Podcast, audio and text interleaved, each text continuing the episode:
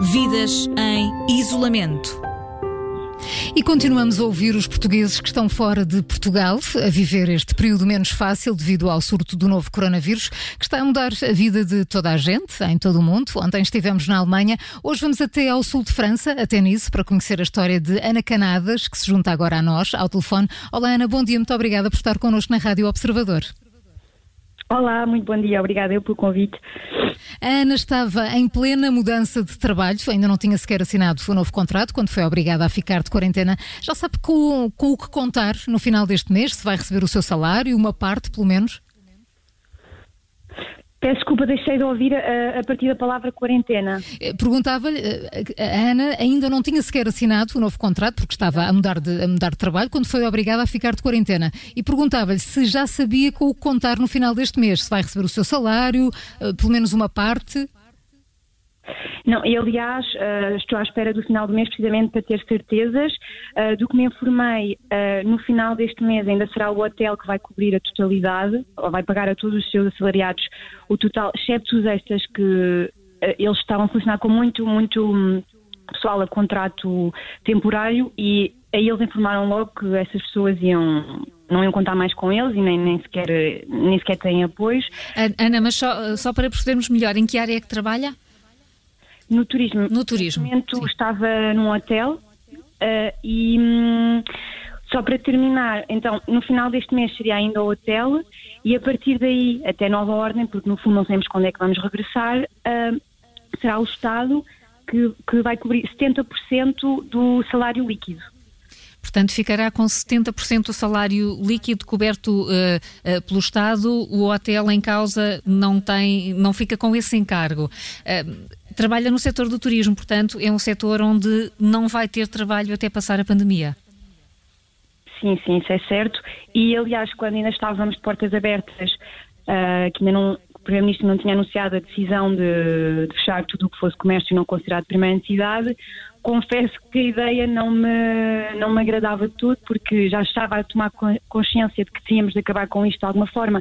E o turismo, toda a gente sabe que é um dos setores que mexe mais pessoas estávamos em contato com pessoas de todo o lado uh, e iria ser muito complicado controlar, uh, controlar esta pandemia se não se começasse uh, a acabar com isto. E, e de facto havia vários estabelecimentos que tomaram a decisão de fechar por eles mesmos. Comecei a perceber-me por colegas do, por exemplo, restaurantes, de colegas que conheço que trabalham, e o meu estabelecimento, um hotel, estava a decidir continuar portas abertas até que no sábado 14 de, de março, antes de anunciarem estado de emergência, antes de uh, quarentenas obrigatórias, tomaram essa decisão e para mim foi, foi positivo. Talvez um bocado tarde mas já, mas de qualquer das formas. Sim, como já havia muitos estabelecimentos a encerrar e muitos estão encerrados neste, neste momento. Há notícias sobre algum tipo de, de despedimento? Uh, eu tenho, tenho conhecimento, como vos disse, uh, muita gente que trabalhava com os contratos temporários que pronto, uh, acabou. E também tenho conhecimento de algumas pessoas que tinham promessas de, de contrato, uh, também estavam em plena transição e que as pessoas acabaram por lhe dizer peço desculpa, mas não posso contar consigo porque não tenho clientes ou porque é um momento muito complicado não consigo assegurar mais este encargo. E eu no meio disto tudo que não tenho um contrato assinado, que confesso que ainda estou aqui a ver como vai ser no fundo, uh, os, meus, os meus superiores asseguraram que a minha situação estava tranquila e ainda ontem falei com eles e disseram-me normalmente está tudo ok, a menos que haja mudanças no, ou que o Estado imponha alguma coisa, visto que eles têm é muita gente, tem, tem de cobrir, tem de ajudar muita gente, portanto vamos ver se vão fazer escolhas. Não, não, ainda não sei. Quero mesmo esperar pelo fim do mês para ver como é que se vai passar.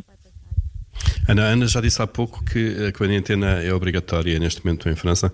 Ela aplica-se a, a, toda a gente por igual? Há mesmo restrições para as pessoas saírem de casa? E como é que está a gerir isso? Como é que, como é que gera a sua vida uh, dentro desse contexto?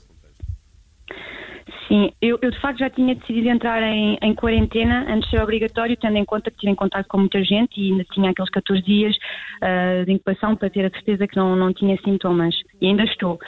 Um, entretanto, percebi eu achei que estava mesmo tudo parado, mas Claro que quando digo tudo parado, as pessoas que trabalham nos transportes continuam a assegurar, as pessoas dos supermercados é obrigada porque é, é loucura e continuam a trabalhar. Pronto, e eu, eu uh, confesso que saí duas vezes desde, este, desde que decidi ficar em casa, porque tive, tive de sair para comprar eh, comida. E realmente o clima que se vive é de muito medo, as pessoas não se aproximam umas das outras, que é positivo, uh, as filas são enormes porque repara-se que se deixa mesmo, estão, a cumprir as distâncias de segurança recomendadas, uh, toda a gente protegida.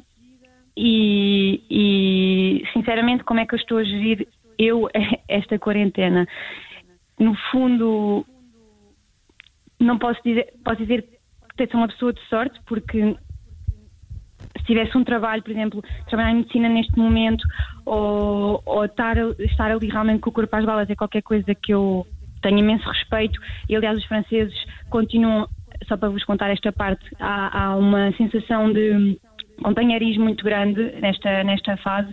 Sinto que as pessoas estão a aproximar bastante, apesar de estarem isoladas, é tal coisa, afastados, vamos superar isto. Uh, por volta das sete e meia, aqui no meu, na minha residência, na minha zona, uh, ouve-se música, durante ali meia hora as pessoas estão à janela com os copos, a brindar e a, e a tentarem ser positivas, e às oito horas começa toda a gente a bater palmas e a agradecer o trabalho dos médicos e das pessoas, os farmacêuticos, toda a gente que está a continuar a deixar que isto ande para a frente no meio desta paralisia mundial. Ou seja, com, com, tudo isto, Ana, uh, e quando começou a relatar que na rua as pessoas se afastavam umas das outras, uh, temi que estivesse a dizer que se estavam a tornar uh, mais medrosas, mais egoístas até, mas não, encontra muita solidariedade nesta altura entre as pessoas que estão de quarentena. Sim, sim, sim, sim, sim, sim. E as pessoas começaram acho que nos consciencializámos todos um bocadinho tarde, mas é normal, pronto, não há nada a fazer em relação a isso, mas consciencializámos-nos todos ao mesmo tempo e não houve aquela sensação de pânico de correr aos supermercados e, e, comprar tudo e mais alguma coisa. Não, isso não. Realmente, sempre que fui, que tentei comprar alguma coisa, havia filas, sim, porque estavam a tentar gerir a entrada das pessoas para evitar grandes aglomerações.